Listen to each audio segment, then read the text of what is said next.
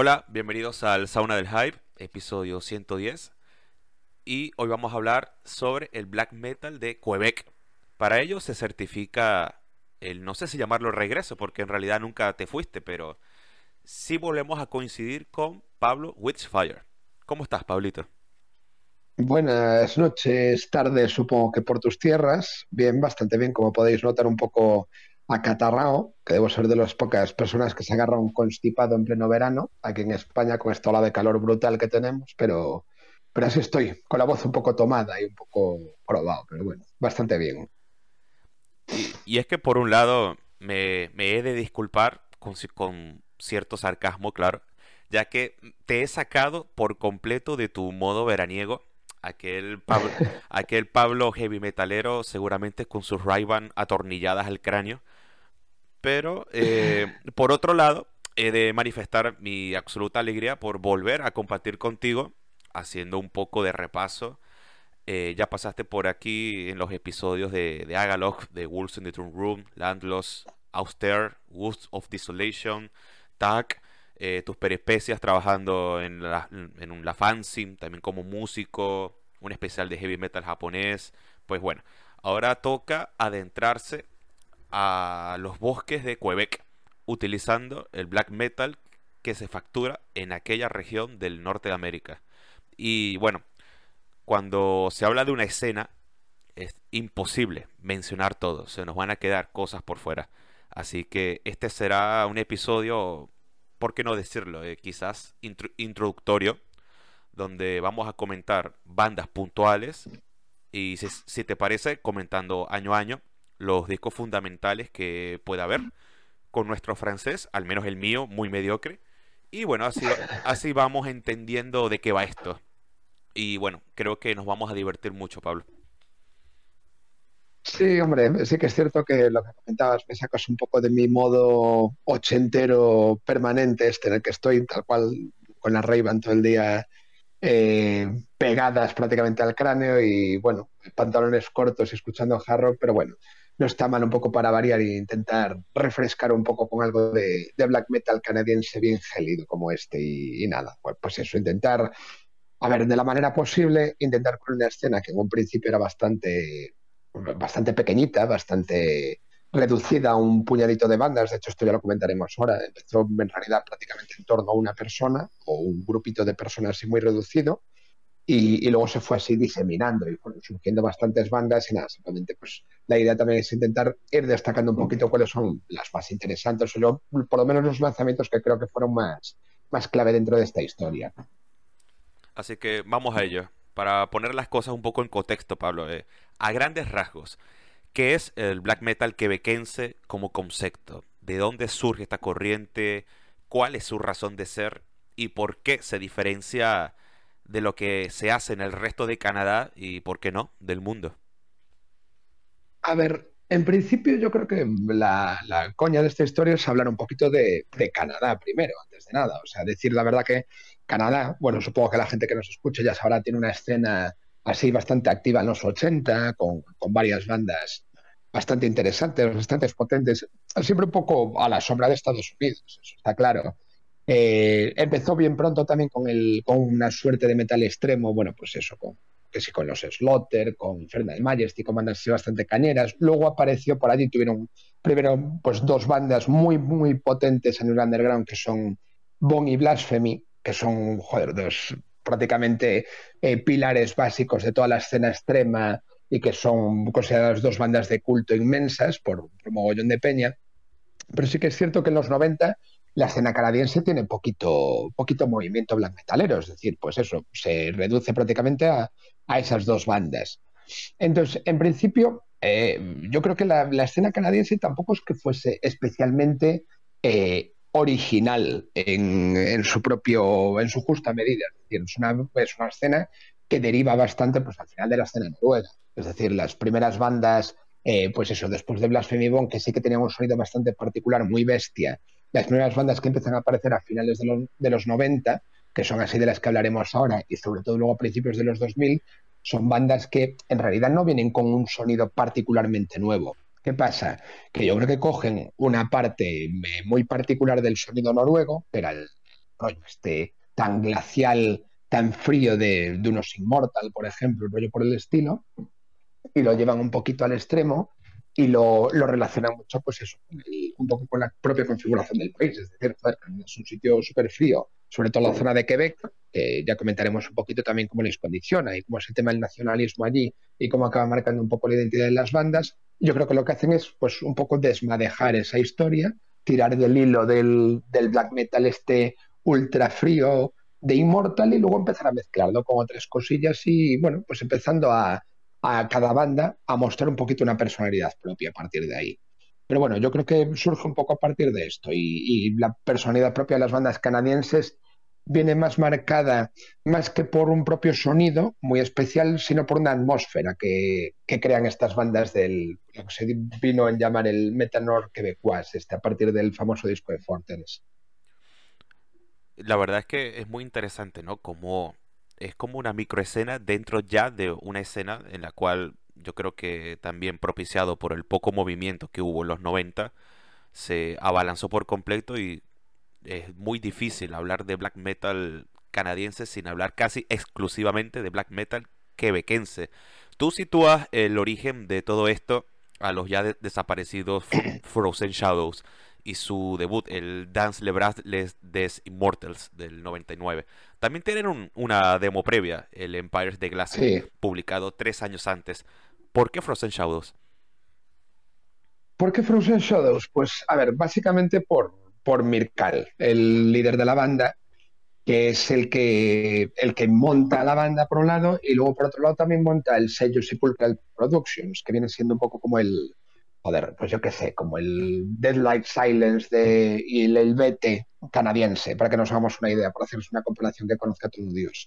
Este tío, bueno, pues eso, montaron esta, esta banda en Quebec a mediados de los 90, cuando prácticamente en Canadá, pues eso, eran tres y la gaita. O sea, yo, la verdad, bandas de black metal canadienses de principios de los 90, joder, ahora no se me vienen absolutamente ninguna a la, a la cabeza, aparte de Bon y, y Blasphemy, igual alguien me puede corregir y poner más. Luego, por ejemplo, de aquí sí que derivan otros como Conqueror, Revenge, Axis of Advance y movidas así de este rollo war metal. Pero la verdad, había muy poco movimiento black metal Canadá. En general, en prácticamente toda Norteamérica. Porque, bueno, sí que es cierto que es una, una historia que siempre me ha llamado la atención. El black metal llega bastante tarde a Norteamérica y aparte siempre de una forma bastante, bastante marginal. Es decir, son tres, cuatro bandas y, y desde mi perspectiva, la verdad, poquito interesante. Es decir, el black metal americano de los 90 es, joder, pues eso, hay cuatro cosas y no son gran cosa ninguna de ellas.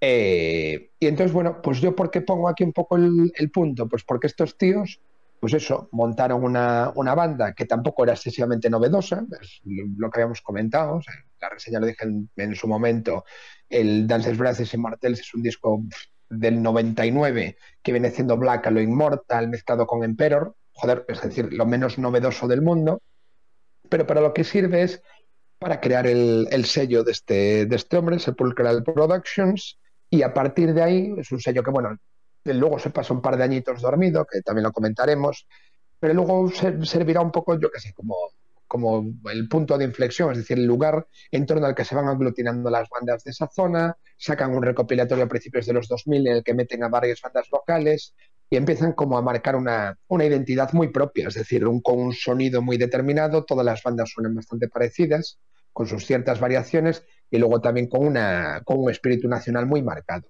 Y entonces por eso para mí está un poco por aquí el, el inicio de la cuestión esta, si es que hay una escena realmente. Eh, bueno, continuamos. bueno, en el caso de si, si de Frozen Shadows no estamos hablando de algo musicalmente eh, original, supongo que el debut de Sorcerer Des Glasses, que es de un año atrás, con, que es ese, en mi opinión, muy feo, Snowland, eh, supongo que de esto sí no se puede considerar ni mucho menos un germen de nada especial, ¿o sí? A ver, eh, bueno, antes comentabas el tema de la demo de, Frozen Shadows, la demo eh, Empires de Glass.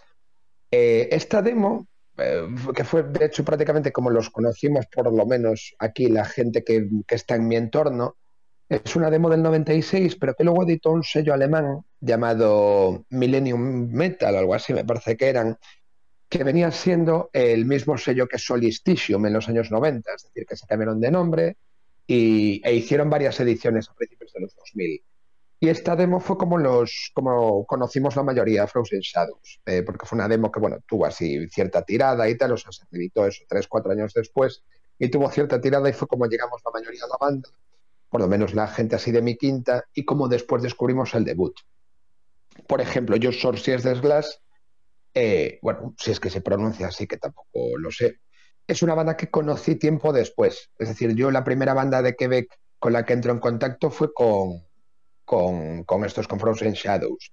Con lo cual, eh, este debut, el Snowland, fue una cosilla que escuché tiempo después y sí que es cierto que, bueno, es otro sonido. Yo tampoco sé hasta qué punto se puede, se puede considerar, bueno, pues es un poco el inicio de la escena. Sí que es cierto que es anterior, pero bueno, yo también creo que fue un lanzamiento como muy minoritario, o sea, solo sale de forma independiente.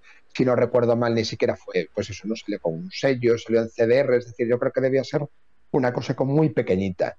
Y, y, por eso yo tampoco lo tengo como algo en concreto, bueno, pues como el inicio de la escena en sí, y suelo volcarme mucho más en, en Frozen Shadows, igual porque también fue la primera banda que conocí yo de esta zona.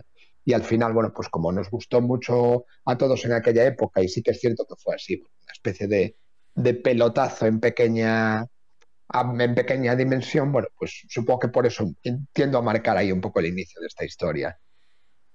Sí, yo creo que el, primer contacto siempre siempre predispone, ¿no? Para lo que viene. A mi Sorcerer de clases no, es un grupo que no me gusta mucho, la verdad, pero como son contemporáneos, bueno, lo vamos a mencionar hasta, hasta donde se pueda. Y claro. Sí, a, mí me pasa un poco lo mismo. No me llaman mucho la atención. Simplemente es una banda que escuché así un poco por encima y digo, ah, sí, no están mal, muy fríos, muy tal, pero no me, no me terminaron de conquistarlo. Y bueno, me gustaría marcar desde el comienzo, ya tú lo habías hecho, la importancia que tiene Sepulchre Records, ¿no? es, como tú le dijiste, es el motor, es el músculo discográfico que está detrás de básicamente todas las putas bandas que han salido y siguen saliendo todavía por allá. Sí, prácticamente. A ver, esto fue en principio un sello que, montó el señor Mirkal, este de Frozen Shadows, para sacar básicamente el debut de Frozen Shadows. Que bueno, no sé, no encontraría nada con ningún sello con quien sacarlo, o el tío decidiría autoproducirlo y autodistribuirlo, y montó este sello para sacarlo esta, a su banda, a su propia banda.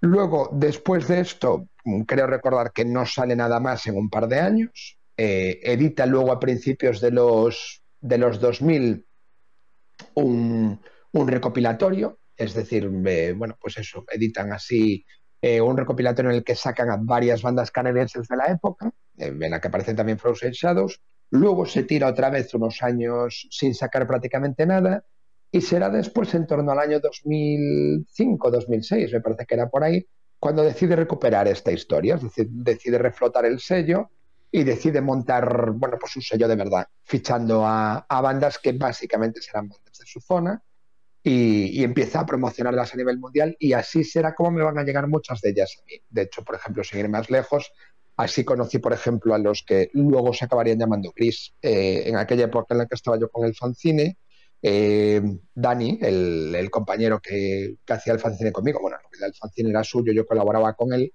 eh, intercambiaba material con muchos sellos y uno de los sellos con los que empecé a intercambiar material pues, a mediados de los 2000 fue con Sepulchral Productions.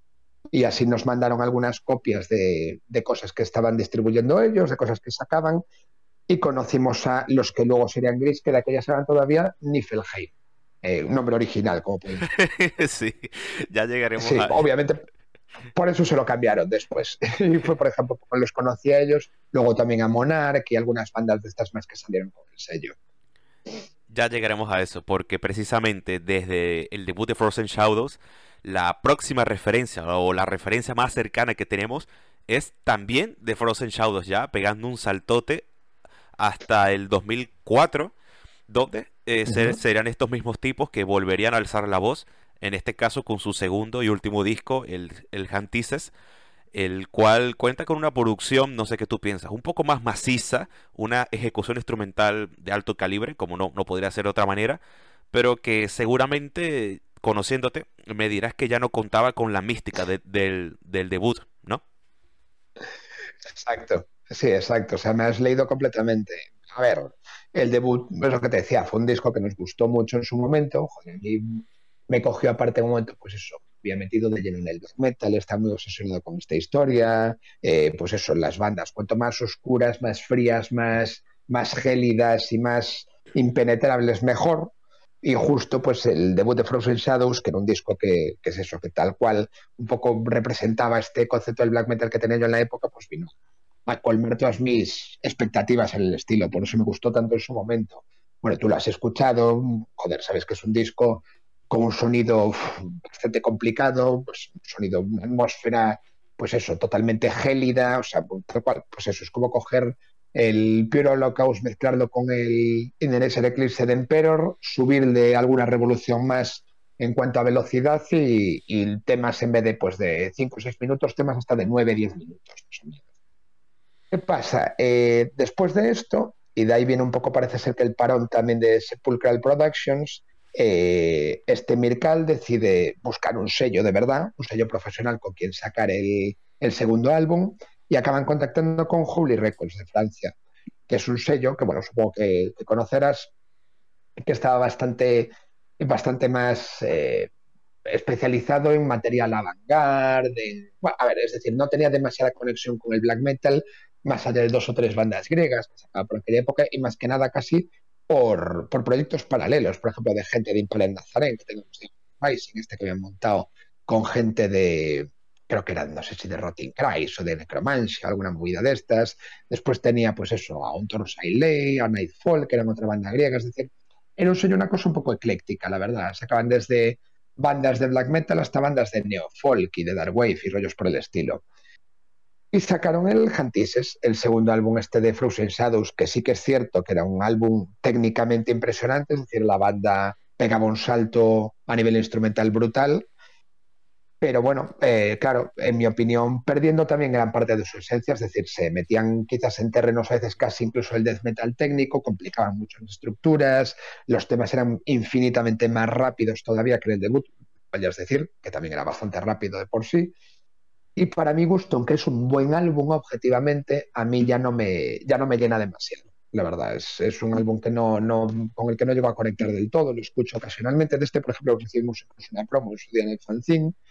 Y está bien, nos entrevistamos, de hecho, en aquella época y, y demás, pero bueno, no sé, es un disco que para mí incluso ya no es ni siquiera representativo del sonido del que estamos hablando. Es decir, es un álbum de black metal con influencias de death metal muy técnico, muy rápido, muy bien tocado, pero bueno, para mí ya no es esta misma historia, la verdad.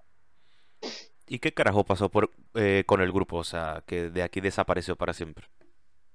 Pues la verdad, ni la menor idea. Los tíos después de sacar este segundo álbum se desvanecieron por completo. las noticias que tengo posteriores a esto es que, bueno, pues este álbum sale en 2004, en el año 2005-2006 Miracle decide reflotarle el, el sello Sepulchral Productions y por lo que sé se dedica a esto a partir de, ese momento. Es decir, pero a nivel musical, curiosamente no se sabe absolutamente nada de él desde, desde el Hantises en adelante, es decir, hace 18 años ya. No, ni colaboraciones con otras bandas, ni proyectos paralelos, es decir, no se sabe absolutamente nada más de él a nivel musical. O sea que ni idea. ¿Qué le pasó a la banda? Pues que desapareció de la faz de la Tierra. Y bueno, pero por lo menos eh, el sello renació en el 2006, que es el capítulo, me parece más importante de lo que va a ser este episodio, ya que yo creo que gracias a esa resurrección vamos a comentar todas estas bandas maravillosas que, bueno, ya podemos meternos de lleno. 2006, tenemos una serie de lanzamientos importantísimos, ¿no? Ya Monarch había sacado el demo de Ad en el 2005, el cual luego se, se va a materializar en el disco homónimo años después, ya llegaremos a ello. Pero en el 2006 nos encontramos, como no, con el, bueno, con el segundo disco de Sorcerer's Glasses, el menos feo e instrumentalmente genial, Moonrise in Total Darkness. Y los que para mí son el plato fuerte de este apartado, que son los debuts de Sombres Forets, Fortress y de Gris. Si quieres, vamos a, vamos a comentar primero el de Gris, si te parece, que a mí siempre, a mí siempre me ha parecido una banda súper interesante en todo sentido. Ya no solo por lo ecléctica que puede llegar a ser, sino porque musicalmente me da la sensación de que incluso se atreve a beber un poco aparte en ciertos aspectos. Eh, a ver cómo tú puedes hilar esto y bueno, comentar qué te parece ese muy pasajista Neurostenie. Disco que, como ya dijiste, publicaron con dos nombres, coño, con Gris y con Niflheim. Exacto. Pues eso que te decía, de aquella, sin yo tener prácticamente ni, ni conciencia para nada de que podía existir pues esta especie de, de escena en, en, la zona de Quebec, ni, ni, la menor idea, la verdad, nos llega esta, este CD. O sea, pues, entre otros muchos montones de CDs que nos llevan a aquellos momentos de, de diferentes sellos así underground, eh, tanto a nivel europeo como americanos, sobre todo pues nada, llega mezclado este por el medio. Y la verdad, así a priori, es un disco, bueno, pues con una apariencia discretita, así con una portada bastante cutre, así en blanco y negro, con la imagen en el centro y tal. Tampoco me llama mucho la atención. Me pasa que un día nada, de estos que Dani me dice, ah, joder, ponte esto y tal, que están bastante guay y tal. Me lo pongo y la verdad me pilla, además en una época, año 2006, finales de 2006, en el que estoy yo muy metido en esto del black metal depresivo y estos rollos. O sea, es la época ya en la que, bueno, pues yo qué sé, se me había pasado un poco esta, esta movida tan del black metal, tan unholy, tan maligno y tan, tenía que ser todo tan, bueno, pues tan oscuro y tan tenebroso y tan rápido, y empezaba ya a tirar un poquito por otros, o sea, a ramificarme por diferentes movidas. Y justo me coincide esta, este, estos Niflheim de aquella, que luego eso se llaman gris, eh, bueno, pues con una época en la que a mí me está molando bastante esta historia del black metal depresivo. A ver, diré, no es su mejor álbum para nada. El mejor álbum será para mí, para mi gusto, el, segundo que sacará un poquito después. Para otra gente es el tercero. Eh, pero bueno, creo que es un álbum que está, está bastante guay, tiene sobre todo una atmósfera pues muy, muy fría, como muy, muy triste, muy lúgubre. La verdad es lo que dices tú, tiene un sonido como muy paisajístico, muy, pues eso, o sea, a ver, en realidad lo que coge esta gente viene siendo un poco lo, típico del black metal depresivo, es decir, te cogen a Burzum, eh, te hacen el mismo tipo de estructuras, es decir, temas bastante largos, riffs hipnóticos, voces muy agónicas y demás. Bueno, pues en realidad están cogiendo todo este sonido que se estaba aparte poniendo bastante de moda en aquel momento, año 2005-2006, cuando empiezan a eclosionar muchas de estas bandas de black depresivo, y, y Gris cogen un poco esta, esta movida de pleno. Y yo fue más o menos como, como llegué a ellos, un poco por casualidad y así entre una montaña de CDs, en el que, bueno, pues acabas cogiendo un día y dices, joder, pues mira, suena bastante guay. Y luego los tíos todavía mejorarían después con, cuando se cambien el nombre. Claro, a mí me parece que es un grupo que yo creo que en el rollo de Quebec hay varias ramas, ¿no? Pero las principales serían. Eh, los militantes del patriotismo y la libertad, como bien puede ser Fortress, ya lo comentaremos, y los que se vuelcan de lleno a lo que es, la, el paisajismo y toda esta añoranza por tiempos pasados y tal, que para mí eh, encuentro en Gris eh, quizás su mayor exponente, ¿no? ¿Y qué nos puedes decir de Sombres Forest, ¿no? Que con ese debut Quinta Sans, también por Sepulchre Productions, eh, yo creo que marca un poco también la pauta, ¿no? Por este último este último lote, ¿no? De bandas paisajistas y abrazar árboles, ¿no? Sí, claro, pues básicamente es el mismo concepto, es decir, son una banda también pues con muchísima influencia del, black depresivo, pues es un poco, como te había comentado en su momento, estas claves del black depresivo que se llaman en el 90, que si Burzum por un lado, que si Catatonia por el otro, luego hablando un poco de Bethlehem y de, y de cómo se llaman estos noruegos, Forgotten y rollos por el estilo, cogen un poco este concepto de black metal lento, más contemplativo, y luego lo que dices tú, pues una obsesión enorme un poco por los parajes de su zona, que si el viento esto, que si el invierno lo otro, que si tal cual rollo me voy al bosque, abrazo unos árboles en medio de la nieve y me dedico a sentir como los copos fríos de nieve me caen sobre la cara y demás, pues tal cual,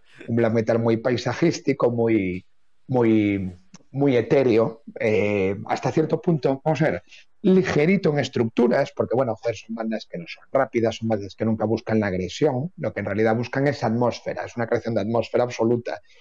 Y para mí sí que es cierto que estos dos, eh, Gris por un lado y Sombres Forest por el otro, son un poco los dos, los dos, las dos cabezas visibles de, este, de esta historia allí en Canadá, en el black metal canadiense. Es decir, Eh, esto, vamos a ver, el tema este de la obsesión con el frío y con el invierno yo creo que marca un poco la mayoría de estas bandas. Es decir, son bandas que tienen un sonido, si lo analizas, de guitarras, por ejemplo, muy, muy distorsionado y bueno, pues que transmite esta frialdad, tienen este, este cariz así tan gélido y demás. Pero bueno, en concreto estas dos, pues tal cual, son las bandas especialmente, eh, pues eh, atmosféricas por antonomasia por allí. Es decir, son bandas pues que transmiten un poco esta sensación con su música, ¿sabes? Claro, a mí eso me parece muy bien, ¿no? Pero ya en un sentido muy personal, yo siempre he sentido debilidad por, por el lado beligerante del asunto, ¿no? Y yo creo que ya toca hablar mm. de, mis consentidos, que son Fortress. Mi primer acercamiento con la banda no fue con, con este disco, pero sí cayó en fechas muy cercanas. Yo creo que hablar del metal noir quebecois es hablar de un disco donde ya no solo se habla de esto, del frío, de los bosques y tal, sino que se experimenta otro tipo de acercamiento a la idiosincrasia de Quebec. Un acercamiento, en este caso, violento, feroz, un grito de patriotismo, de orgullo que se refleja a lo largo y ancho de este disco y bueno, Pablo, no sé qué tú opinas de, este, de esta faceta beligerante de, lo que puede ser el metal noir quebecois. Que un disco que quizás su mayor fallo, como en los siguientes, sería una batería programada. Y, pero bueno, yo creo mm. que detalles menos, detalles más, me parece un disco bastante redondo, ¿no? Sí, a ver, es una cosa que tardarían un tiempo en solucionar, o sí que es cierto que empezarían a meter baterías reales unos años después, que para mí siempre hace ganar el conjunto. Yo es que soy bastante maniático con el tema de las baterías programadas, yo, y es una cosa que me satura un poco, me, tal, pero bueno, a ver, aún así, el valor de la banda yo creo que musicalmente, eh, en un principio, bueno, a ver, musicalmente es un black metal bastante tradicional, la verdad, las cosas como son. Eh, es decir, sigue un poco la escuela noruega y demás. Lo que pasa es que la novedad que introduce en Forteres es un poco esta, identidad nacional propia de, Quebec. Bueno, pero esto también hay que entender un poco cómo es la configuración nacional del país. Es decir, eh, supongo joder, la mayoría de la gente sabrá esta historia. Eh, Canadá es un país que está un poco partido como en dos mitades. Tiene, por un lado, la mitad angloparlante, que es una mitad, eh, bueno, pues eso, muy de carácter estadounidense, muy, muy vinculados con Estados Unidos, que es la zona, la antigua colonia británica por tanto son más americanos, las cosas como son, y luego está la mitad eh, francoparlante, que, es, eh, que fue la antigua colonia francesa, y que siempre han tenido como una especie de, identidad nacional propia. Entonces, en Quebec se da un movimiento que no es muy habitual en Norteamérica, o sea, Norteamérica, joder, vosotros lo sabréis ahí perfectamente, pues Estados Unidos es como todo el país como muy patriótico, es decir, van todos muy a, a la misma, todos con la bandera y estas historias. Aquí, por ejemplo, en España nos resulta muy fácil comprender esta historia porque como hay varias regiones con identidades nacionales muy marcadas, comprendemos un poco estos rollos del separatismo, los independentismos, estas historias. Y entonces, bueno, esta es la motivación fundamental de Forteres a nivel lírico, es decir, es una banda que recupera mucha de la historia y el, y el folclore propios de su zona.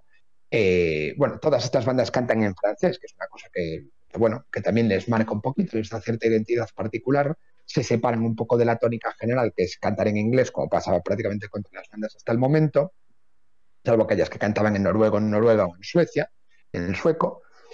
Eh, y, bueno, pues las letras básicamente lo que hacen es recuperar conceptos de patriotismo, héroes nacionales, eh, hablan abiertamente sobre el separatismo y, la, independencia de Quebec, es decir, todas estas bandas, bueno, pues eh, tienen un poco como este, este espíritu independentista, así bastante marcado, y Forteres vienen siendo los que, los que lo encarnan con más fuerza, hasta el punto de que, bueno, pues eso, el álbum lo llaman Metal Noir, Noir Quebecois, que acaba siendo también la etiqueta que se utiliza eh, para nombrar a toda esta escena. Es decir, porque al final la, traducción simplemente es eso, es black metal eh, de Quebec, o sea, básicamente, y por eso lo acaban utilizando para, para eh, bautizar a toda la escena. Que era un rollo así, de todas formas no te creas que ya estaba un poco presente, porque desde el primer álbum de Frozen Shadows, estos ya habían metido en su momento también una, la bandera de su, de su zona, la bandera de Quebec, y, también hacían algún tipo de proclama independentista en su día. O sea que esto es algo que ya está un poco latente también ahí en el. Es decir, siempre hubo ahí un, digamos, con carácter nacionalista bastante marcado en todas estas bandas. De todas formas, para mí, eh, es una banda que irá creciendo con los años y será, se irá haciendo cada vez más interesante conforme evolucionan. Y para mí, bueno, pues supongo que lo comentaremos en algún momento, para mí su mejor disco es lo último que han sacado hasta la fecha, el Temps por la Rebelión, que para mí se merienda todo lo que habían sacado con anterioridad. Sí, sí, ya llegaremos a ello, estoy ansioso. Pero sí, yo creo que lo mismo debimos haber empezado esta historia por la, por la manera eh, que tiene, esa manera tan particular que tiene Canadá de dividirse por la mitad, ¿no? Y, pero bueno, ya habiendo sentado eso, yo creo que este disco de Fortress eh, deja bien sentadas las bases de lo que es su sonido. como tú dices, muy tradicional, cero sorpresas, pero recuperan mucho de ese bursumismo de agarrar un, un riff de tres putas mm. notas y repetirlo hasta la eternidad y que no te llegue a aburrir. Yo creo que Fortress, por lo menos en este disco, eh, yo creo que lo hace bastante bien, ¿no? Ya, obviamente. Sí, a ver, luego, son una banda que crece y se hace más compleja con el tiempo. Eso que lo que comentamos un poquito, conforme avanzan, parece que se van un poco apartando de este rollo así, pues es un poco hipnótico lo que dices tú, coger un riff, repetirlo hasta la saciedad, así, pues para crear una especie de trance y demás con el tiempo se van haciendo yo creo cada vez más técnicos también, es decir, ofrecen más soluciones, más rápidos y demás, pero bueno, sí que es cierto que bueno, cogen un poco esta, este legado del black metal noruego más, tradicional y, lo llevan un poco, bueno, pues eso, o sea, lo, lo, que hacen es bañarlo con su carácter más nacionalista, pues eso, a ver, ya el propio título del álbum, luego la propia portada también, bueno, pues eso, con un personaje histórico, con un violín en la mano y tal, bueno, yo creo que marca un poquito cuál es la línea de la banda también, Claro, lo, que pasa es que técnicamente, en mi opinión, por lo menos en esta etapa temprana del grupo, está muy alejada de lo que vendría el año siguiente, en el 2007, que ya tenemos la irrupción formal del amigo Patrick Pelletier, conocido como Monarch, el cual decide, el cual decide lanzar su debut, el Fier Heretique, o Heretic, un disco que le pasa a todos los discos antes mencionados por la derecha en mi opinión, por un detalle no menos importante, que es una buena producción. Sí, a ver, yo te diré, también es otra banda que también conocí de una forma así un poco curiosa, no fue con este Fier Heretic, o como se diga, sino en cambio fue con la edición de Ad Nauseam un poquito después. Es decir, yo a, a, a Monarch, que fue con la reedición de la demo, que la, reeditaron en 2009, si no recuerdo mal, que fue. Y yo fue como entré en contacto con ellos. Pero bueno, un poco lo que dices tú, para marcar un poco la diferencia, una de las claves de, de Monarch es que era una banda que sonaba bastante bien. Es decir, tienen un sonido, una producción, joder, de nuevo otra vez, es un sonido totalmente eh, gélido e inclemente, es una a mí me encanta este tipo de sonido, me recuerda también mogollón a una banda sueca que me gustaban mucho que se llamaban estos, ay, no me sale el nombre, el disco se llama El Bete Simner, Reed, es verdad. Es una banda sueca que tiene también un sonido bastante similar a este, es decir, con unas guitarras eh, muy saturadas, muy distorsionadas, con una batería bastante seca, eh, eh, que golpea muy fuerte y tal. Bueno, y yo fue como, como conocí a esta banda, un poquito después del debut, un par de años después. Pero bueno, a mí, por ejemplo, la Nausan, cuando la escuché, que ya te digo que básicamente era la primera demo del 2006, ya para ser una demo es que eso sonaba de hostia, o sea, para ser una grabación autoproducida y demás. Luego lo que haces, esto cae en manos del, del señor Mirkal otra vez, el debut no salió con él, pero coge el tío y dice, oye, esta demo es muy buena, este material merece mucho la pena, vamos a darle, bueno, pues eso, vamos a regrabarlo, vamos a meterle alguna alguna canción nueva y tal. Y en el año 2008-2009 es cuando graban este, este Ad que ya te digo que es el disco con que yo entro en contacto con Monarch. La verdad, yo el, debut, el del 2007, el Fear Heretic, no lo tengo tan controlado. O sea, sí que lo escucho alguna vez así por encima, pero no es un disco que tenga tan, tan controlado. Pero bueno, a mí el, el Ad me parece una pasada. Un disco que para mí marca un poquito, pues eso, eh, en realidad lo que viene siendo el sonido de este, de este black metal eh, quebequense a partir de aquí, es decir, pues marcado con estas melodías tan melancólicas, tan melodías tan, bueno, pues son muy tristes, muy, muy oscuras, pero muy, muy rápido al mismo tiempo y con este sonido tan gélido, que es un poco lo que hasta cierto eh, punto están ahora también perpetuando, pues eso, bandas como Spectral Wound y rollos por el estilo, que para mí tienen la raíz exactamente en, en, este, en estos primeros álbumes de Monarch. Sí, para mí el amigo Monarch es un multiinstrumentista que bebe completamente aparte, ¿no? Si bien esta es una escena en donde esa especie de one man band se, se lleva bastante bien, yo creo que Monarch le lleva varios pasos de ventaja al resto. Y es un músico que también se prodiga en vivo con, con sus compañeros, ¿no? Tiene, si no me equivoco, toca el bajo con Fortress y también se le ve por aquí, por allá. Mm. Y bueno, este Fier Heretic, eh, a mí me parece eso, es un disco con cuya producción eh, se lleva por delante a los que habíamos comentado en este contexto, ¿no? Como el, de, el debut de Fortress, de aquí, de allá. Si bien es cierto que tenemos la, no sé, las bandas paisajistas y las bandas beligerantes, yo nunca me quedo muy claro en qué lote meter a, Monarca. Pues es un poco una cosa que está a medio camino entre ambas. Por un lado tiene la velocidad, por ejemplo, de estas bandas más, más militantes, pero por otro lado tienen el, bueno, pues eso, un poco este, este carácter más atmosférico de las bandas, lo que dices tú, las bandas paisajistas, que me gusta mucho el, el término, la verdad, estas bandas así pues más, más depresivas, más etéreas, más, pues eso, más atmosféricas. Yo, para mí está un poco a medio camino entre ambas. El, cambio es lo que dices tú, que yo creo que este es un tío que toca, joder, toca de puta madre este fulano, toca todo, aparte toca la batería, toca la guitarra, toca el bajo, es un, es un multiinstrumentista, luego pues, se nota que busca un sonido bastante cuidadito para sus trabajos y la verdad es eso, le da como una vuelta de tuerca al sonido, lo lleva a un nuevo nivel de, de profesionalidad y suena guay. la verdad está, son álbumes que están muy bien grabados. Pero bueno, esto es lo que te decía, ¿eh? mirando un poco, echando un poco la mirada atrás, que yo por eso siempre remito a Frozen Shadows, el debut de Frozen Shadows no suena nada mal, es decir, es un disco que está bien producido, con sus defectillos, es decir, por ejemplo, a mí me raya un poquito el sonido de la caja, ya te lo había comentado en su momento, que suena demasiado seca, eh, y así algún detallito muy puntual, pero es un álbum que en líneas generales suena bastante bien. Y luego el Hantis es un álbum con una producción cojonuda, y no te creas. O sea, es decir, a nivel underground, varias de estas bandas eh, canadienses tienen un sonido muy cacharrero, muy cochambroso. Pero bueno, eh, los primeros un poco en hacer este rollo que para mí son Frozen Shadows, ya eran unos tíos que técnicamente tocaban bien y que luego buscaban un sonido bastante profesional. Y yo creo que esta es un poco la idea que recupera, que recupera Monarch. En el 2007 también tenemos el que para ti es el mejor disco de Gris, que es el Il était un quienes, en un, quienes en un solo año le dan mil vueltas de tuerca a su debut y presentan otro coloso de vasto minutaje y, como no, mucho, mucho sentimentalismo. Sí, joder, a ver, es que este, el, crecimiento de esta banda fue la hostia, la verdad, hay que reconocer.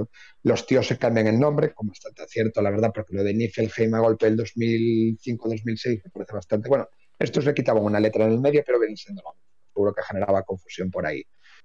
Y sacan, sacan el segundo álbum ya como Gris, que es un nombre que la verdad bastante particular, eh, pero bueno, eh, yo creo que les va bastante bien las cosas como son. Y, y sacan, joder, para mí un pedazo de álbum, de hecho, para mí, o sea, va más allá. Yo creo que uno de los grandes pilares del, black metal depresivo en aquellos momentos, lo que dices tú, eh, temas muy, muy largos, muy largos, estamos hablando de un álbum de una hora con seis temas, es decir, son, pues eso, con una media de diez minutos. Ya la portada también es una portada así como muy enigmática, con rebolillo, o sea, una luz así de fondo, es una portada súper oscura y demás Luego, bueno, pues a ver, tampoco vienen con algo completamente rompedor porque recurren un poco a los tópicos de arpegios continuados, riffs muy hipnóticos, eh, voces agónicas, es decir, bueno, pues un poco el, el ABC del black depresivo prácticamente desde que debutaron Burzum, pero bueno, la verdad es que los tíos lo hacen muy, muy bien y encima le añaden como un punto de, de melodía particular, es decir, son musicalmente también parece que es un, disco con mogollón de, con un tirón muy melancólico, es decir, tienen así como un aire muy, muy triste que, que, para mi gusto le da, bueno, pues un pequeño toque singular. Y para mí, ya te digo que puede estar fácil en, en un top ten de los discos de Black depresivo, así que hayan salido a lo largo de la historia. Me parece un, auténtico discazo y que se caga completamente por encima de lo, que, de lo que hicieron en el debut y que para mí es mejor de lo que harían después en, el, en su tercer álbum, el de La Me Inflamé, La Me Constele, que es un muy buen disco, pero bueno, yo personalmente me quedo igual también por el momento en el que salió, que eso sabes que condiciona mogollón. Este Let It Un Foret a mí me cogió de lleno metido en esta escena. De hecho, justo yo en ese momento pues llevaba un año, año y pico tocando en Dantalion, con lo cual estaba obsesionado con este tipo de bandas. Y en cambio el, el, último álbum que sacaron sale en 2013 y ya me pilló medio desconectado, que esto también marca mogollón. Es decir, ya me pilló a mí escuchando otras historias y digamos que como que me había cansado un poco ya de este black depresivo, ¿sabes? Sí, sí, sí, sí. Lo que te conocemos bien sabemos que en aquel entonces estabas metido con lo que era Shining, ¿no? Con lo que era, bueno, las bandas que ya hemos comentado, ¿no? Como Auster, Wood, Woods of Desolation, etcétera, etcétera, ¿no? Sí, sí, estaba muerte con esta historia, claro. Joder, año 2000, lo que te comentaba antes, o sea, los primeros 2000 fueron unos años en los que pues, buscaba black metal siempre muy cañero, eh, muy, muy true, todo muy puro, muy llevado a la esencia del sonido noruego y todas las derivaciones que se de allí, es decir, todo esto que salió en Finlandia, en Estados Unidos, estas bandas así muy trus que eran por la época. Y luego, pues eso, hacia el 2005-2006, como que empecé a buscar otras, otras cosillas. Y una de las respuestas en aquel momento vino mediante el, el Bueno, si quieres pasamos al siguiente año, que será el 2008.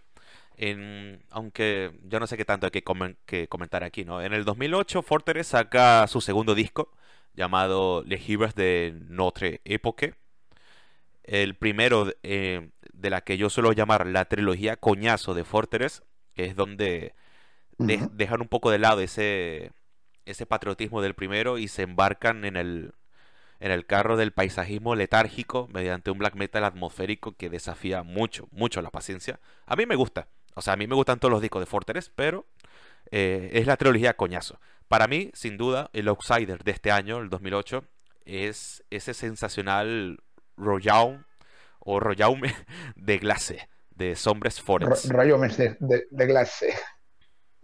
Sí, hay que saber cómo se dice esto. Sí, a ver, comentabas un poco sobre de Fortress. Yo te confieso, la verdad, que Fortress es una banda así que a nivel de carrera y tal nunca me volvieron locos. Es decir, no te puedo decir yo que a mí me gusten todos los discos de Fortress.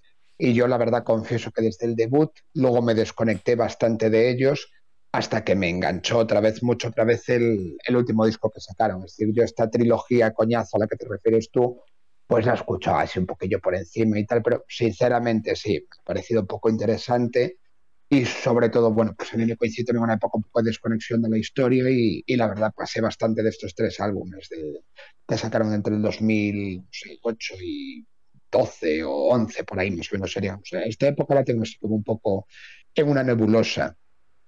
Luego, Sombres Forels, es decir, es una banda que, bueno, pues eso, eh, habíamos comentado que debutó en 2006 y quizás saca en este momento el, es el que es el álbum más potente de ellos y que para mí es un álbum que se parece mucho, mucho, mucho a lo que están sacando Gris en aquel momento. Es decir, también de nuevo otra vez un black metal lentote, o sea, eh, muy frío, muy oscuro, muy, bueno, pues eso, un poco, a ver, black depresivo de manual hasta cierto punto, eh, de estos que, bueno, desafía un poco la paciencia del oyente, pero bueno, a mí me parece que es un disco que está guay, la verdad que sobre todo que consigue, consigue muy bien crear esa atmósfera de desasosiego y de, bueno, pues eso, de, pérdida de paciencia casi que, pretende provocar, pero bueno, es un, es un, disco que está guay, la verdad, y que de nuevo otra vez vuelve a salir con Sepulchral Productions, que, que es lo que comentábamos, un poco para mí la clave de toda esta historia está en el sello, porque al final prácticamente todas estas bandas sacan todos estos álbumes a través del mismo sello. Y está guay, la verdad, es un, es un muy buen disco este. Ese lo reseñaste, ¿no? El, el de Summers Forest este en el portal, no, este no llega a reseñarlo. Este no, no, fue no, no me metí con este, ¿no? me, traicionó la memoria. Pero bueno, eh, una portadaza, ¿no? Con ese azul witch feriano que tanto te encanta, ¿no? sí, hombre, sí que está es cierto que es una de mis debilidades. Es que generalmente las portadas así con estas tonalidades azules y, bueno, pues eso, con estos ambientes paisajísticos que al final lo que hacen es las portadas de, Necrolord, que a mí esto me, joder, como me volvía loco, la verdad, a partir de las, de las portadas de, de Dissection, Emperor y todas estas historias, como que me obsesioné un poquito con estas tonalidades y sí, joder, me encanta, la verdad, la portada está chulísima, con estos, bueno, pues eso, el cuervo en la rama, como las lápidas, la nieve y tal, está muy guay y aparte transmite muy bien lo que es el disco, es decir, es de estos que tú ves la portada, lees el título del álbum y dices, bueno, lo que me voy a escuchar es esto.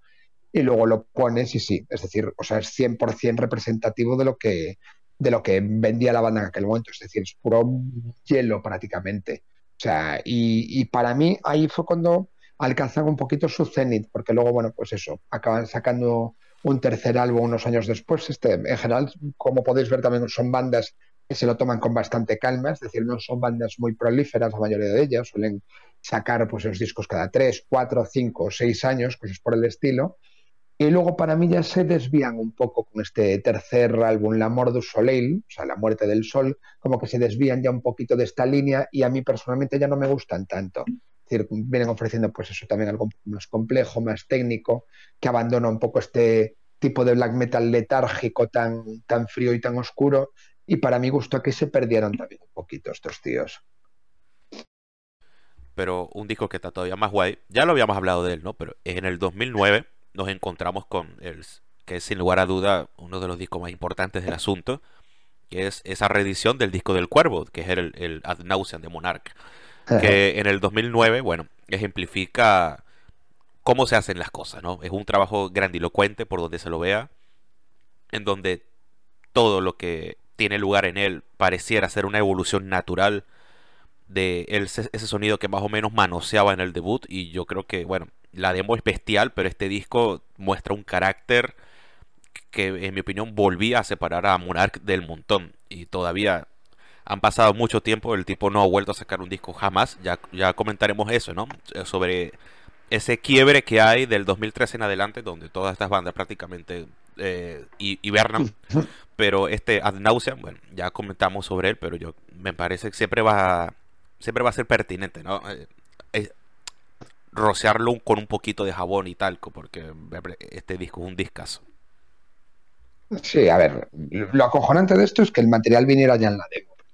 O sea, que, a mí es una de las cosas que más me llama la atención porque es lo que dices tú, es un material que suena por lo menos muy superior para mi gusto al debut y, es un tema, o sea, y la mayoría del material es previo. Lo que pasa que sí que es cierto que, bueno, eh, a nivel de sonido se le da un, baño completamente nuevo y, para mí, joder, es un disco que, a ver, para mi gusto suena perfecto. Es decir, es un poco para mí lo que, lo que define este tipo de black metal y, sinceramente eh, desde este momento, o sea, marca para mí también un poquito la, piedra de toque con la que compararse. Pues a partir de esto es lo que comentas tú, la mayoría de estas bandas como que bajan, a ver, nunca tuvieron una producción, lo que decimos, muy, muy alta, pero a partir del año 2010 en adelante y sobre todo a partir del 2013 bajan todo su, su producción a, a prácticamente a mínimos.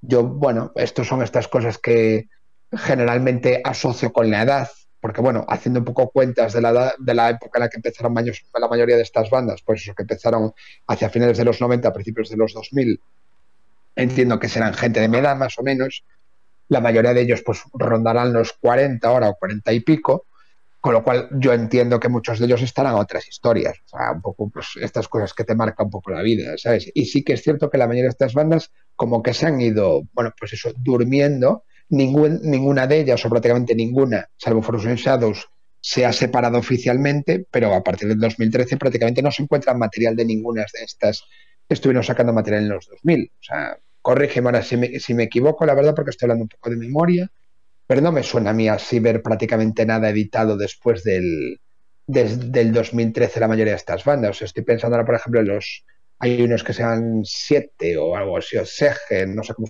se pronunciará esto, que también más han sacado algo de material posterior, luego Forteres que sacaron el del 2016, pero poco más, la verdad.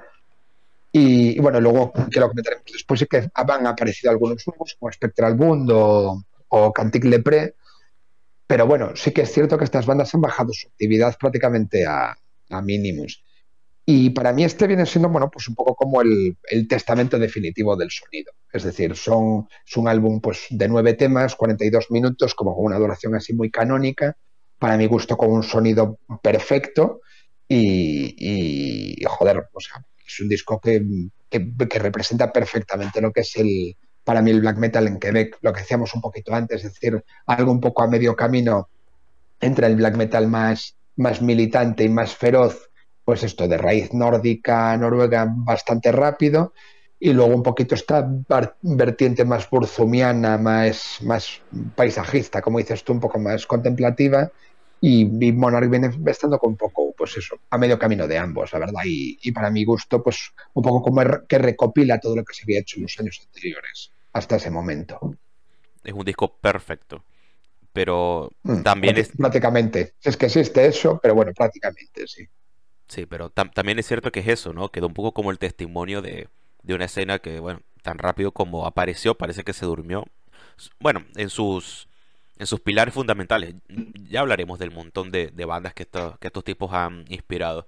Lo cierto es que entre el 2010 y 2011 tenemos algunos lanzamientos random, ¿no? Del mismo Monarch, resaltando algún, un par de, de EPs, como el Messe Noir y el Diatribe. También tenemos los otros dos trabajos de la trilogía Coñazo de Fortress, que es el, el Parwat Boa el Baste Plaines. Ay, Dios mío, mi francés. Y el Crepúsculo. Sí, este, el francés, esto. Sí.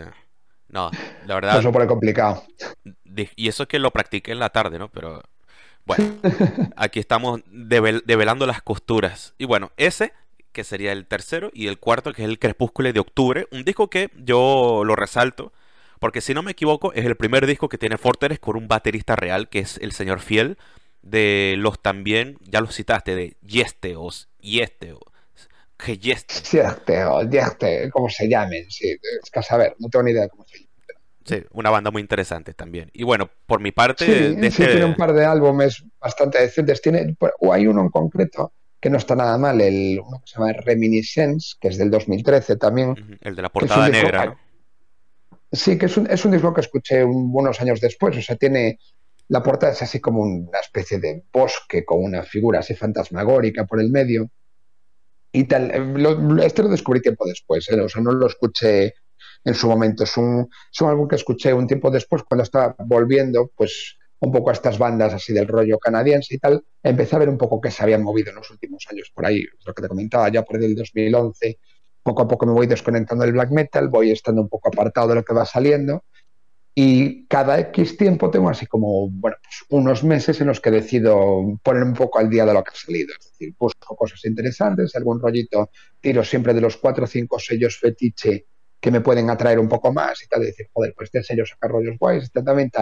Y a estos llegué pues porque sacaron el, el disco este con Eisenwald, el sello alemán que sacó en su momento Austere, por ejemplo, que es un sello que, a mí siempre me hizo bastante gracia, me, me molan bastante los rollos que sacan, y escuché a esta, a esta gente a partir de ahí, y no está nada mal este álbum, o sea, también es otra referencia así bastante recomendable.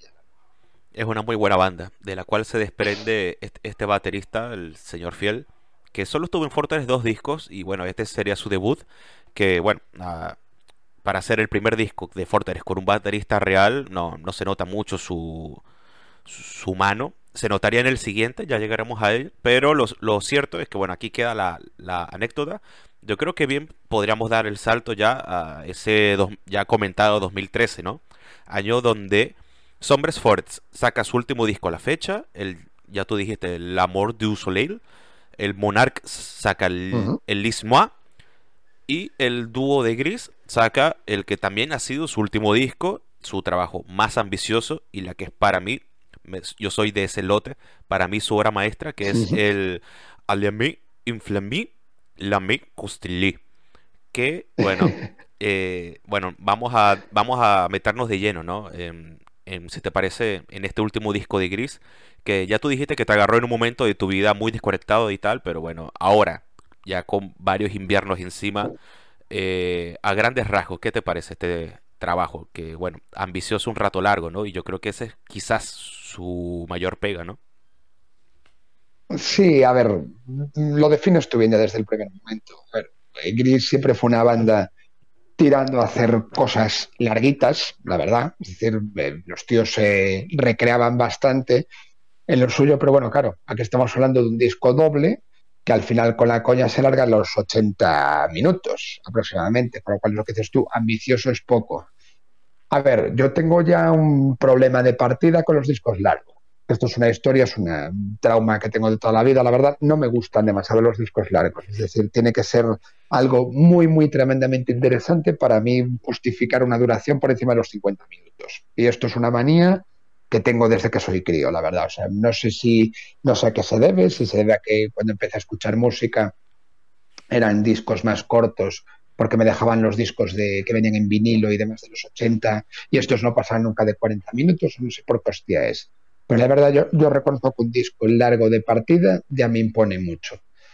Entonces, claro, eh, a mí un disco de 80 minutos desde el primer momento como que es una cosa que me, bueno, joder, me coja así un poco, un poco frío.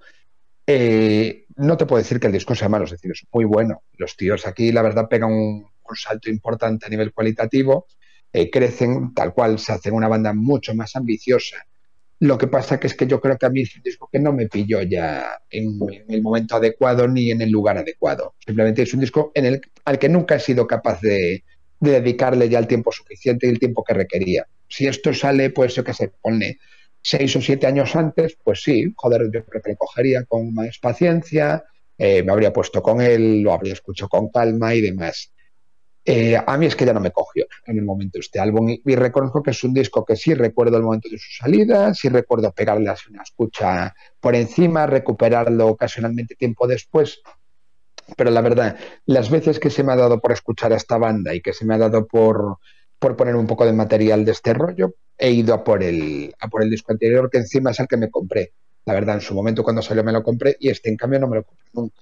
Y al final esto lo que decimos, lo que decimos un poco, las propias perspectivas de cada uno marcan y, al final es un disco que como nunca he tenido en físico y demás, pues como que he aprendido a ignorarlo un poco. Está ahí, sí, pero nunca recurro a él simplemente. O sea, no te puedo decir que tenga absolutamente nada malo, pero simplemente a mí no me, nunca me engancho y me quedo ahí apartado.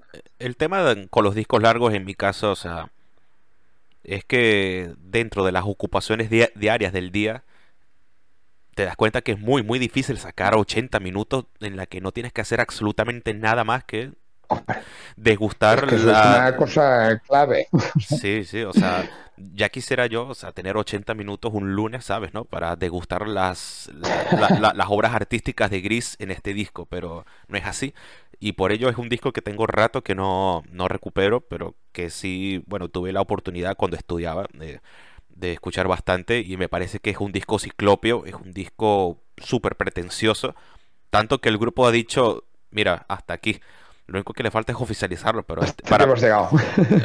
Eh, lo único que le falta es oficializarlo, pero es, lo que tú dices, esta gente ya debe andar en otras cosas, eh, nada, o sea, y bueno, en mi opinión ni falta que hace.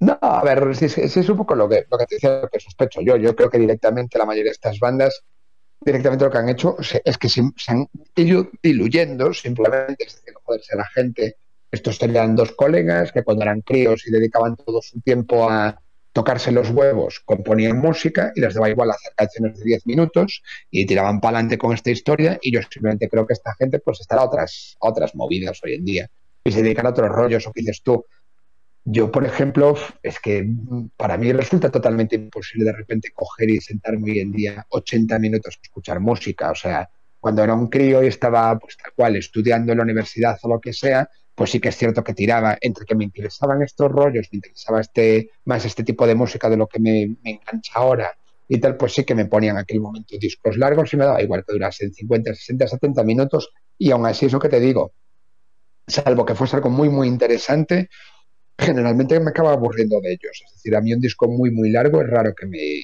que me llame la atención, salvo que sea algo muy, muy potente. Y este en concreto, tal cual, es que a mí me pilló a contrapié. Es decir, me pilló en 2013 eh, a otras historias, escuchando otras movidas, trabajando y cosas por el estilo, con lo cual, en realidad es que nunca fui capaz de, ponerme con él, ni de dedicarle el tiempo que me hice. ¿Y qué opinión te merece los últimos discos de Sombre Forest y de Monarch?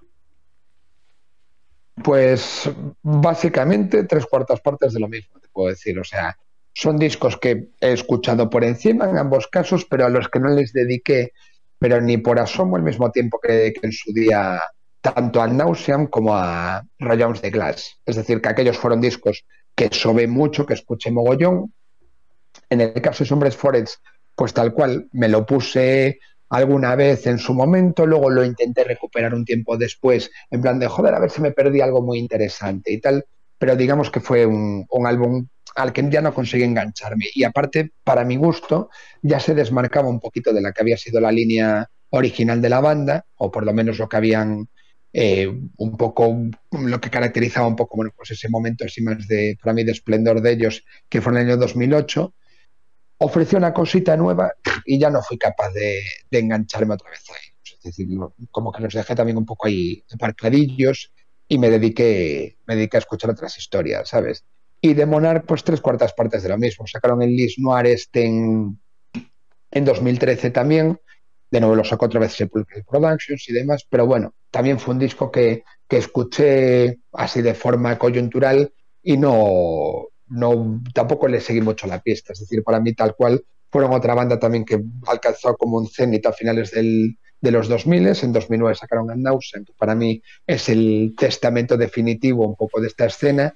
Y a partir de ahí también les fui perdiendo la pista. O sea, eso también es un poco culpa a mí y mis propias limitaciones. ¿eh? El haber ido yo también moviéndome un poco hacia otros territorios hizo que cosas que saliesen a partir del 2011-2012 las fuese aparcando un poco y eso y salvo cosas muy, muy determinadas que me engancharon mucho por un motivo bueno, pues, concreto, pues te comenté, por ejemplo, en momento el Memoria Vetusta 3 de Blue Nord, o también el, el de Panotti con el Autumn Eternal, es decir, determinados discos que escuché ya fuera de mi época black metalera, pero que me encantaron y, y a los que les di una caña tremenda.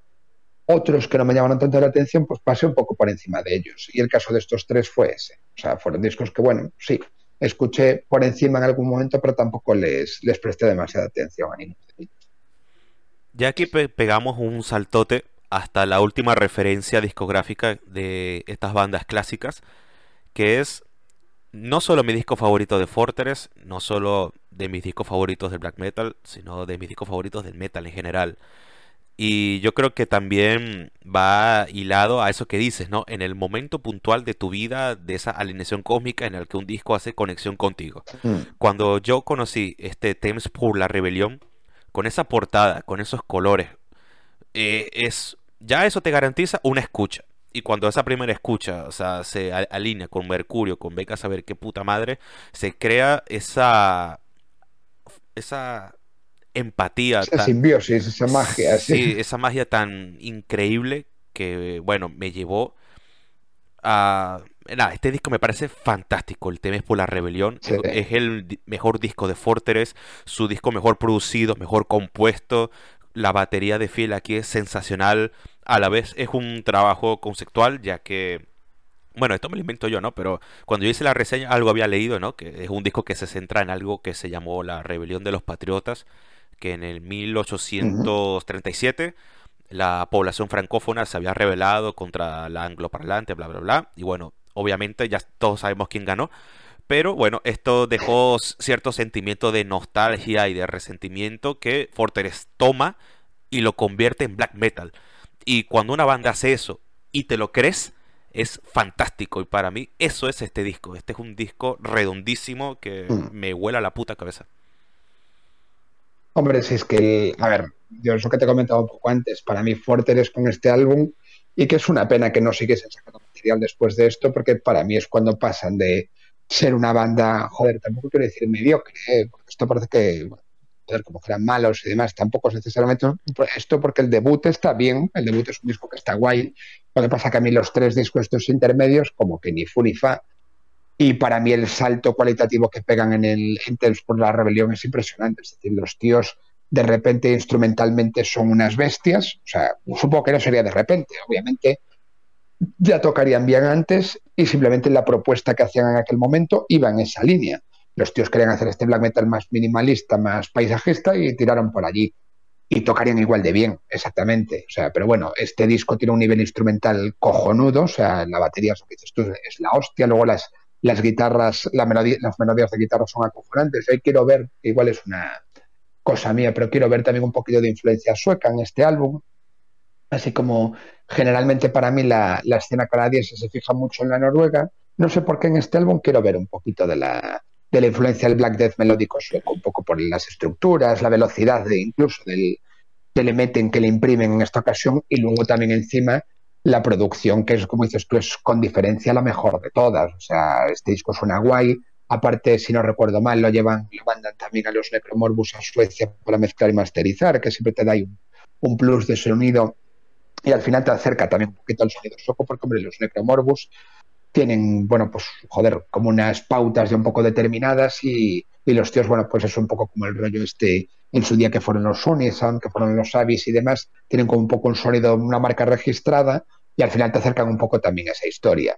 Y, claro, el salto, el, nivel que pegan aquí es un, salto de la hostia, o sea, a mí me parece un discazo, tienes razón. Y yo, de hecho, este fue uno que sepas que escuché por culpa tuya. O sea, yo en un principio tampoco, como Forter, eso me llama mucho la atención, salió este y pasé por encima del, planeé sin ningún tipo de, pudor.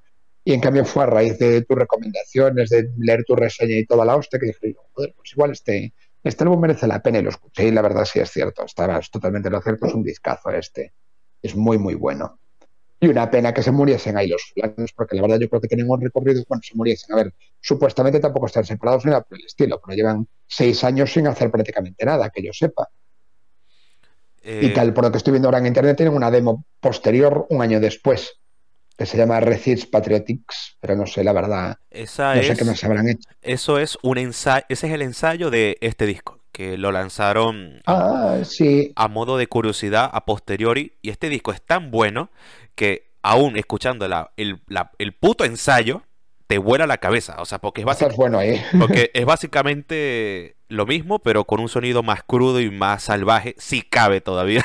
Es tan bueno este disco que aún así te convence, ¿no? Y yo, este disco de, eh, hizo que la banda saliese un poco de su zona de confort y dieron algunos conciertos. Hay varias entrevistas de la época, por ejemplo, en el Steel Fest de Finlandia, en donde los, los entrevistó este canalazo que para mí es Rauta, en donde él básicamente le preguntaba, ¿no? O sea, de dónde venían y tal, ¿verdad? Y en una de ellas el líder de, de Fortress, que es, eh, creo que es Moribond, sí, él decía que, bueno, o sea, que, que, ellos graban si le sale, básicamente, en pocas palabras, él dijo, bueno, nosotros grabamos si nos sale de la puta gana. O sea, si sentimos algo que valga la pena expresar y tal, eh, pues lo grabamos. Y si no, no grabamos nada. Y bueno, yo creo que esto es un sentimiento que se extiende a todas esas bandas, ¿no? Y en el caso de Gris, que tocan su cima y para mí no hace falta que vuelvan, porque ya para qué, con Fortress me daría mucha pena no ver un sucesor de este discazo, pero bueno, si en dado caso no llegase a pasar, creo que no me molestaría porque este es un disco que equilibra esa etapa coñazo con la etapa más salvaje que me imagino intentaron impregnar en el debut, pero por falta de recursos y de un baterista no pudieron hacer.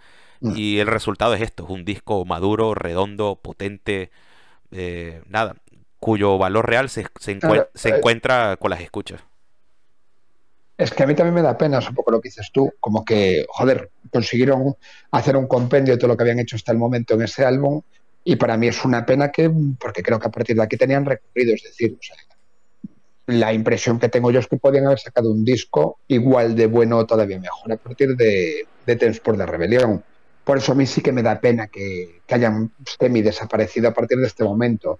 Yo creo que sí que tenían un disco, algún buen disco después de este dentro. ¿Qué pasa? Que bueno, que eso que dices tú un poco y que me parece que esta frase de Moribundo resume bastante bien. Estas son bandas en general que deben sacar eh, algo de material directamente cuando les sale de los huevos. O sea, debe haber un momento en el que se juntan y dicen, vale, sí, estamos viendo inspiración, estos temas están bien, y luego se tiran ocho años sin hacer nada, tan tranquilos que se quedan. Es decir, no se, se nota que no son bandas en general que tengan ningún tipo de, deseo de tener cierta continuidad, de tener cierta proyección musical o algo por el estilo. O sea, están totalmente encerradas en sí mismas, en su movida. Si les apetece sacar algo, lo sacan. Y si no, se dedicarán a lo que se dediquen habitualmente en sus vidas cotidianas. Esta gente, me parece a mí. Totalmente. Y bueno, ya para ir cerrando un poco, que se nos alarga un poco esto, vamos a hablar de bandas, de bandas que, que un poco recogen este testigo, si bien no espiritual, por lo menos eh, musical, hasta cierta manera, ¿no? Eh, vamos a, bueno, tú me citabas a Spectral Wound y a Cantique Lepro, así que bueno, eh, unos están con Profund Lore, otros están con Eisenball, más o menos, bueno, vamos, vamos, a empezar con los de Montreal, con Spectral Wound. A mí me parece un grupo que disco a disco se ha superado, eso está claro, y me parece que son puntas de lanza de ese sonido tan crudo, tan desgarrador, melódico. Es una banda que, bueno, como ya comentamos en el portal, no inventa absolutamente nada, pero es increíble como, pese a eso, saben abrirse paso a, punta de, no sé, de actitud, de ese algo mágico que seguro tú sabes expresar en palabras mejor que yo. No, a ver, estas son dos bandas que de nuevo descubrí otra vez a, partir del truco de los sellos. O sea, es decir, lo que dices tú, una, está, una en Profound Lore, Spectral Boom y Cantic Depre eh, en Eisenwald, que, que te comentaba antes. O sea, hay varios sellos fetiche de los cuales suelo tirar de referencias cuando me apetece escuchar algo de material nuevo directamente. Con lo cual, Spectral Boom, pues eh, yo los conocí un poco en retrospectiva. Es decir, es una banda a la que conoce, eh, con la que entré en contacto el año pasado a partir de, las, de los adelantos de A Diabolic directamente. Es decir, no tengo ninguna necesidad de decir que los conocía de antes, porque ni puta idea tenía de su existencia, pero sale este álbum con esa portada tan particular que a mí personalmente me recuerda mucho a los Mutilation franceses, con, el fulano así tirado encima de la mesa, con unos candelabros, unas, yo qué sé, unas eh, cráneos de, cabra, una movida así. A mí me recuerda pues mucho esos, aquellas antiguas portadas del, del Maynard de Mutilation tirado en la, encima de la silla de ruedas, estas movidas. O sea, me parece que quieren decorar un poco este rollo. Hasta cierto punto, yo siempre he visto también cierta asociación entre la escena francesa y la canadiense, cosa que no deja de tener cierto sentido teniendo en cuenta un poco la, afinidad cultural. Y, y tal cual, lo que dices tú es una banda que desde un debut así, bueno, más normalito, el Terra Nullius este, que bueno, a mí sinceramente me parece, bueno, un disco apañadete y poco más. Luego ya sacan el Infernal Decadence, eh, que, que, está muy guay. De hecho, yo el año pasado me compré la reedición esta que salió en vinilo con el sello este, joder, un sello, bueno, ahora no voy a ser capaz de acordarme, un sello alemán que está sacando así como mucho material de este palo también en plan que si post-black metal y metal atmosférico, rollos de este palo. Vendetta. Vendetta, esto, mira, me lo sacaste tú la punta de la lengua. Vendetta Records, que sacó, me parece que la reedición del Infernal Decadence. Y luego sacan este a Diabolic ya directamente con Profound Lore, que es un disco de estos que tal cual ya sale con un hype de la hostia, la gente estaba como muy los adelantos ya pegaron un pelotazo importante y de estos que también, que cosa que comentamos también otras veces, en una semana ya se agotaron todas las copias, están todas en, en los mercados de segunda mano ya por el triple de lo que costaron originalmente, más o menos. Me parece un disco cojonudo. Ahora bien, cojonudo haciendo una cosa que se hacía exactamente igual hace 25 años. Es decir, los tíos tal cual cogen un poco de nuevo otra vez, agitan una coctelera, un poquito de Inmortal por aquí, un poquito de Gorgoroth por allí, luego un poquito de rollo así más, más tristón y más depresivo a lo Burzum. Lo meten un poco por el filtro este que utilizaron también en los 2000 en Finlandia porque a mí me recuerda pues lo que hacían también estas bandas tipo Horna, Behexen, Sargeis y todos estos rollos en los 2000 y tal cual, es decir, hacen black metal de toda la vida, pero muy bien hecho, muy bien tocado, muy bien grabado, con un sonido eh, idóneo, o sea, joder, porque también muchas veces el black metal ya no es solo lo que estés tocando, sino cómo suena y que, y que sepa transmitir lo que dices tú, esa especie de alquimia perfecta entre sentimientos, atmósfera, la propia percepción del oyente y que consigas conectar con él. Y la verdad, estos tíos lo que hacen es tocar justo la tecla esa, es decir, haciendo lo mismo que toda la puta vida, los tíos consiguen tocar una tecla perfecta y para mi gusto a Diabolic Thirst mm, se sacan un discazo para mí, uno de los mejores discos de black metal del año pasado, cosa que comentamos en su momento. O sea, me parece que está muy, muy guay este disco. ¿Y de los amigos de Cantic Le Pro? Pues de Cantic pues básicamente eh, lo mismo, los conozco por Eisenwald y tal cual, después de haber sacado el segundo disco ya, el Paysage Polaires, o como se llame, Paisajes Polares, lo vamos a traducir, eh, escucho los dos discos anteriores en retrospectiva. A mí personalmente me gusta más el debut, la verdad, lo veo bastante más logrado.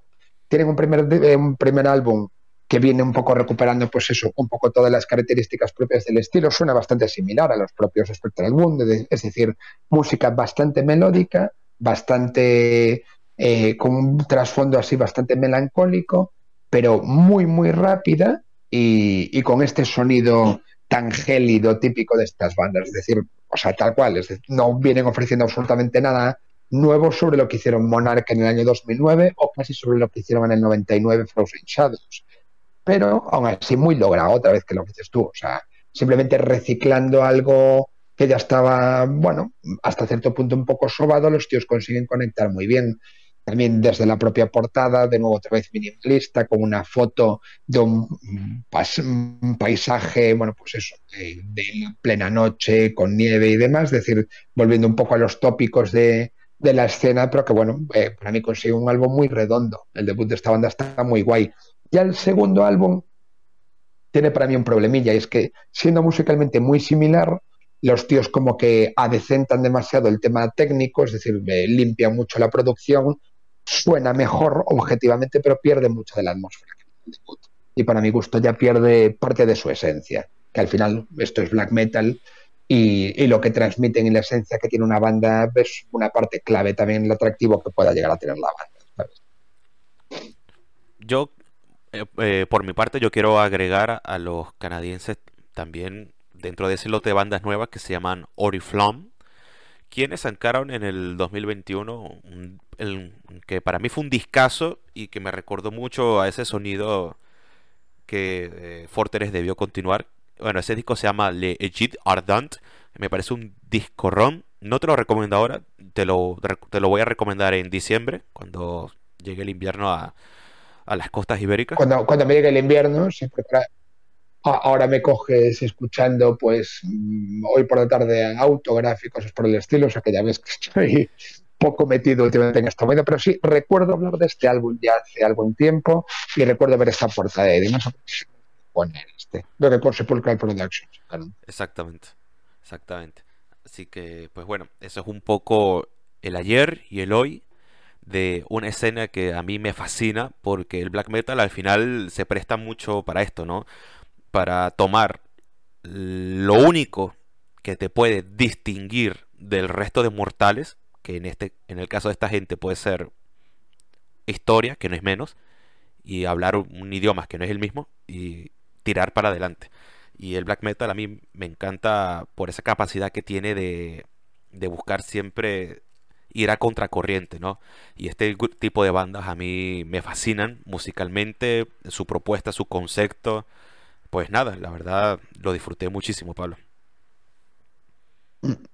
Sí, a ver, a mí lo que me interesaba sobre todo estas, de estas bandas, un poco esta escena, lo que dices tú es cómo cogiendo una fórmula que ya estaba establecida desde tiempo antes, los tíos le dan un pequeño sesgo, un pequeño giro, pues eso, con, dándole un detallito, eh, introduciendo algo de la propia historia de la zona, este carácter nacionalista tan típico de, Quebec, y luego, pues eso, con esta a ver, a mí desde siempre me, una de las cosas que más me gustó del black metal fue esta capacidad de eh, transmitir sensaciones de frío, gélidas, y me parece que estas bandas lo consiguen como, como ninguna, la verdad. O sea, obviamente viene marcado por de dónde esta gente. O sea, los tíos viven en Canadá, deben tener las pelotas congeladas como témpanos de hielo todo el puto día, con lo cual, lógicamente, lo que les sale es black metal gélido como un témpano de hielo. Pues, y, a mí esto es una de las cosas que más me, puede gustar de esta escena, es decir, un poco cómo consiguen, pues eso, mezclar esta sensación de melancolía con esta, con esta gelidez tan, tan, tan radical, tan bestia, o sea, esta capacidad de, transmitir esta sensación de frío tan brutal. Y, y, es una cosa que siempre me ha gustado de esta escena, la verdad. Pues poco más que agregar. Eh, te agradezco el, esfuerzo que, te conlleva. no sé, estar aquí hoy. Ya, bueno, ya, tocaremos temas un poco más afines. Sobre todo por la hora, porque ya, sabes que ya sabes que sí, no te preocupes, aquí son horas un poco intempestivas, pero no te preocupes, hombre, es un placer. Y ya sabes que yo estoy encantado de, hacer una pasadita por el sauna del hype así ocasionalmente para soltar un poco mis, mis pajas mentales por aquí. Pues bueno, despedimos el episodio. Muchas gracias, Pablo. Venga, Miguel, muchas gracias. Hasta la próxima.